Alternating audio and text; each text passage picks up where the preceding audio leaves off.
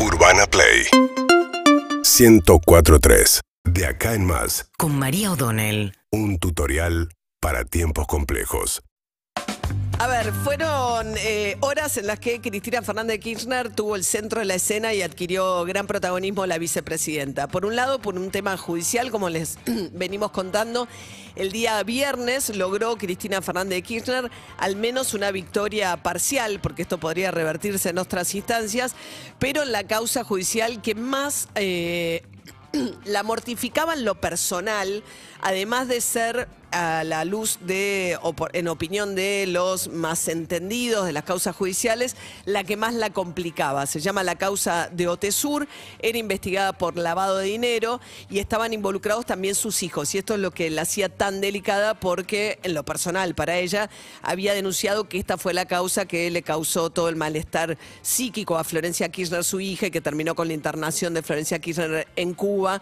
Y estaba también involucrado Máximo Kirchner porque los dos figuran en las sociedades que administran el patrimonio de la familia Kirchner.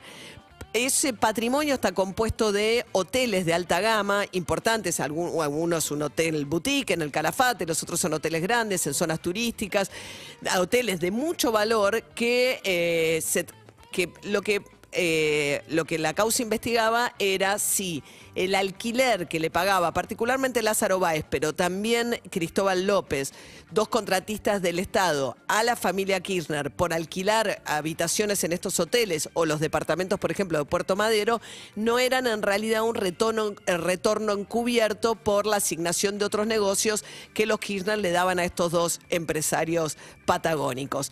Esa era la causa judicial. Yo creo que iba al nudo la principal inquietud y pregunta que eh, debería responder eh, Cristina Fernández de Kirchner, que es cómo llegan al poder estando en la presidencia con un puñado de departamentos y salen del poder con eh, por lo menos cuatro imponentes hoteles. O sea, hay un incremento patrimonial muy relevante que ellos han justificado, Cristina Kirchner siempre, en estos alquileres que les pagaban estos empresarios. Pero bueno, por ahora esa respuesta no se va a dar en una instancia de un juicio oral porque fue sobreseída antes de ir a la instancia del juicio oral en un fallo dividido. Veremos cómo sigue eso, pero uno puede pensar también que es uno de los objetivos que buscaba Cristina Fernández de Kirchner, también con su retorno al poder, muy asediada por causas, algunas realmente eh, bastante ridículas, otras para nada, pero muy asediada por el Frente Judicial, llega Cristina Fernández de Kirchner al poder y eh, dos años más tarde se encuentra con un frente mucho más despejado. Ya fue sobreseída en la causa del dólar futuro, ya fue sobreseída en la causa del memorándum con Irán, a mi entender dos causas de manejo de política eh, económica o de política internacional, que uno puede estar de acuerdo o no con las decisiones que se tomaron, pero que no son judiciables y que sí tuvieron un contexto de mucha presión para, eh, digamos, perseguir judicialmente a Cristina Fernández de Kirchner durante el mandato de Macri. La cosa es tan cíclica que ahora una causa que sí, a mi entender, debió haber avanzado, bueno, se encuentra ahora en esta situación en la que, a menos que en otra instancia se revierta, bueno, va a quedar liberada Cristina Fernández de Kirchner de la principal causa por la que debió haber respondido en los tribunales respecto a su incremento patrimonial. Vamos ahora al otro tema. Cristina Fernández de Kirchner el sábado sale, di- difunde una carta. Una carta que, como todo, ¿no? Yo me imagino en el poder se agarran de la mesa. Salió una nueva carta de Cristina Kirchner. No es que lo llama Alberto y le dice, che, Alberto, estoy por sacar una carta, voy a decir tal cosa. No, los tomó a todos por sorpresa.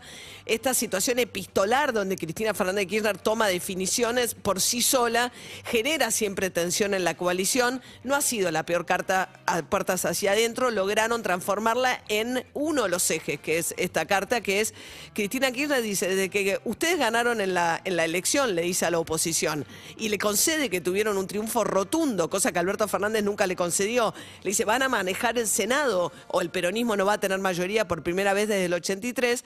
Ustedes se están preguntando qué voy a decir yo sobre el acuerdo con el fondo. Dice, ¿por qué me miran a mí si ahora ustedes van a ser, eh, van a tener suficiente poder en el Congreso como para tomar una definición. Y les dice, además ustedes tomaron esa deuda con el fondo, no me miren a mí. Cuando dice, después le dice Alberto Fernández, pero el que decide no soy yo, la lapicera es del presidente de la nación. O sea, ¿quién va a pagar el costo de lo que viene del acuerdo con el Fondo Monetario?